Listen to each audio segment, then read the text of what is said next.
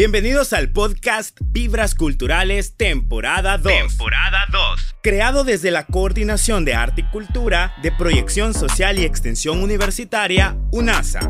Un espacio para hablar de pintura, literatura, arte urbano y las diferentes expresiones culturales. Soy Abraham Rodríguez. Comenzamos.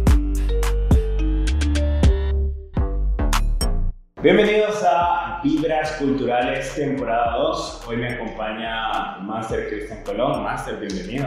Hombre, muchas gracias. Eh, feliz de estar acá, ¿no? De estar en Vibras Culturales, hablando un poquito de lo que hacemos eh, en el Círculo Literario de NASA. Chivísimo. Eh, me encantaría que se fuera a presentar, decirle a los que nos escuchan y nos ven qué hace usted en UNASA y para irnos a adentrando en la pregunta es, eh, ¿qué es el Círculo Literario en la Universidad Autónoma de Santa Ana y cómo nace? Muy bien, como persona, bueno, yo soy filósofo, soy abogado y soy máster en educación con especialidad en psicología. Trabajo en UNASA como profesor de la Escuela de Comunicación, de Ciencias de la Comunicación. Además soy columnista de Diario El Salvador y soy escritor. Y el círculo literario nació con una idea de crear un espacio, un espacio para conversar, para debatir, eh, pero también para fomentar el pensamiento analítico y el pensamiento crítico. Digamos que ese sería el gran objetivo del círculo literario de UNASA y así nació. Eh, así nació el círculo, nació, acaba de nacer, es nuevo. Antes de esto ya había un círculo, pero le llamaba Escuela Filosófica eh, hace ocho años que la fundé, pero eh, digamos que iba encaminada más al campo de la reflexión filosófica de la realidad. Y con el círculo literario la idea es que podamos analizar libros, podamos analizar películas, eh, para sacarles el contexto, no tanto de Hollywood, sino sacarles el contexto de la realidad y aquello en lo que nos puede ayudar a vivir mejor, porque al final todo el, es decir, conocer por conocer, como se creía antes, eso no funciona. El conocimiento solo funciona si realmente le ayuda a, mejorar la vida de uno y a mejorar y a facilitar la vida de los otros.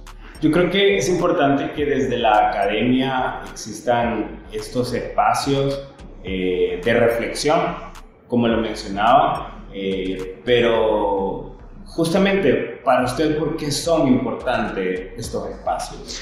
Vamos a ver, eh, hoy más que nunca, el mundo tal como está, complejo y complicado, tecnologizado. Sí. Y lo tecnologizado facilita y complejiza también la realidad. Entonces creo yo que en el mundo actual, así como está, es necesario espacios para detenerse, porque vivimos así todo el tiempo, espacios para detenernos y analizar en realidad qué es lo que estamos haciendo. El problema es que a veces cuando uno lo hace de forma personal, si uno no está eh, educado en el pensamiento, la autorreflexión se vuelve sosa, eh, es decir, no es profunda. Uno no, no es capaz a veces de autorreflexionar y autocriticarse. En un grupo, como es este Círculo Literario de UNASA, nos da la oportunidad al escuchar la visión de otros y las experiencias de otros, entender nuestra propia realidad. Y poder contraponer incluso nuestras mismas reflexiones, nuestros propios paradigmas desde lo que se está reflexionando en ese momento, ¿no?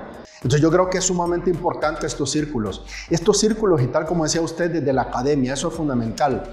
La academia creo que en nuestros países latinoamericanos se han eh, vueltos una burbuja de la realidad, no salen a la realidad. Y la academia en realidad está para ayudar. Antes se entendía, ¿verdad?, que la academia era el que le daba luz a la oscuridad, o incluso se decía antes respecto al maestro, el magister dixi ergo. El maestro lo dice y por tanto es verdad. Eso era la academia. Pero la academia hoy eh, eh, está como una ostra cerrada. Y creo que estos espacios como el círculo literario o estos espacios como en el que estamos ahora permiten desde nuestra realidad como académicos llegar a esa realidad y poder contraponer, como usted plantea, dos realidades, una realidad desde el ideal y una realidad desde lo cotidiano.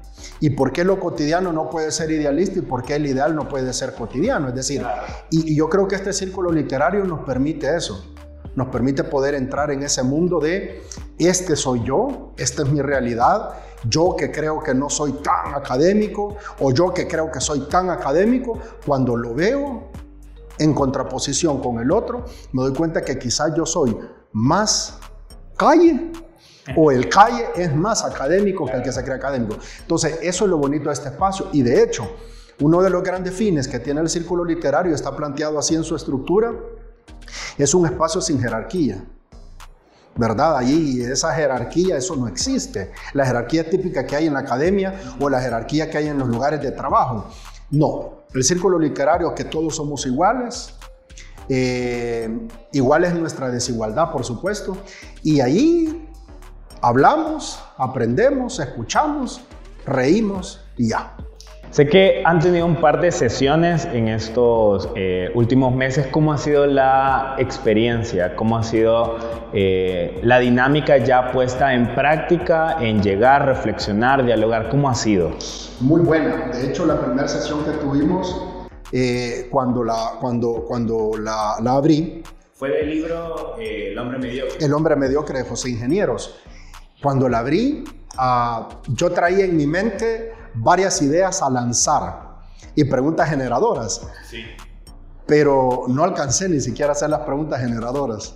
Hablando estaba cuando por allá, ¡pum!, habló alguien. De repente habló alguien, de repente habló alguien. Y ahí se nos fueron las dos horas, porque el círculo dura dos horas, y ahí se nos fueron. Es decir, la experiencia es bien satisfactoria porque uno se da cuenta que la gente en realidad está deseosa de un espacio para opinar para expresar, porque este mundo en el que vivimos es un mundo donde pocas veces se nos permite hablar. Y cuando se nos permite hablar, lo que se nos permite hablar ya está establecido. Claro, o sea, hay que hablar dentro de la norma ya establecida. Podés hablar, pero bajo estos parámetros. Allí no. Allí hay libertad de expresar lo que uno quiera. Claro, sin salirse del campo de, ¿verdad? Del objetivo que es el análisis del, libro o de película, pero, eh, pero puede expresar lo que es como persona. Y ahí uno puede mostrar incluso su debilidad, porque en, el mundo normal... Siguiendo al gran Friedrich Nietzsche, ¿no? al filósofo alemán, decía, no muestres tu debilidad a los demás porque es un arma para tu enemigo. En el mundo normal, cotidiano, en el mundo laboral, es bueno retomar esto de Nietzsche porque es peligroso, pero ahí no, ahí podemos mostrar nuestra debilidad. Hay, hay un libro, eh, no recuerdo el autor en ese momento, pero habla sobre el poder que tiene la vulnerabilidad y justamente cómo eso tan frágil de los seres humanos, que son nuestros miedos, nuestras pasiones, que son cosas que nos hacen vulnerables, cómo se vuelve una fortaleza en un círculo adecuado como puede ser este, ¿no? Eh, demostrar esa debilidad o esa fragilidad humana que también es parte del mismo ser humano. Tengo entendido que la dinámica es una reunión eh, el último mes de cada viernes, pero ¿qué tengo que hacer para ser parte? Sí, el Círculo Literario cada mes eh, se manda eh, a la familia UNAS abierto, se manda un link de inscripción. Entonces, cada mes hay que inscribirse a cada sesión. Esa idea se hizo para evitar que si uno se inscribió y después no puede, alguien sienta aquella culpa de, ay, yo me inscribí y este viernes no voy a ir. No, la inscripción es cada viernes. Es como esto es lo que vivimos y esto quedó olvidado.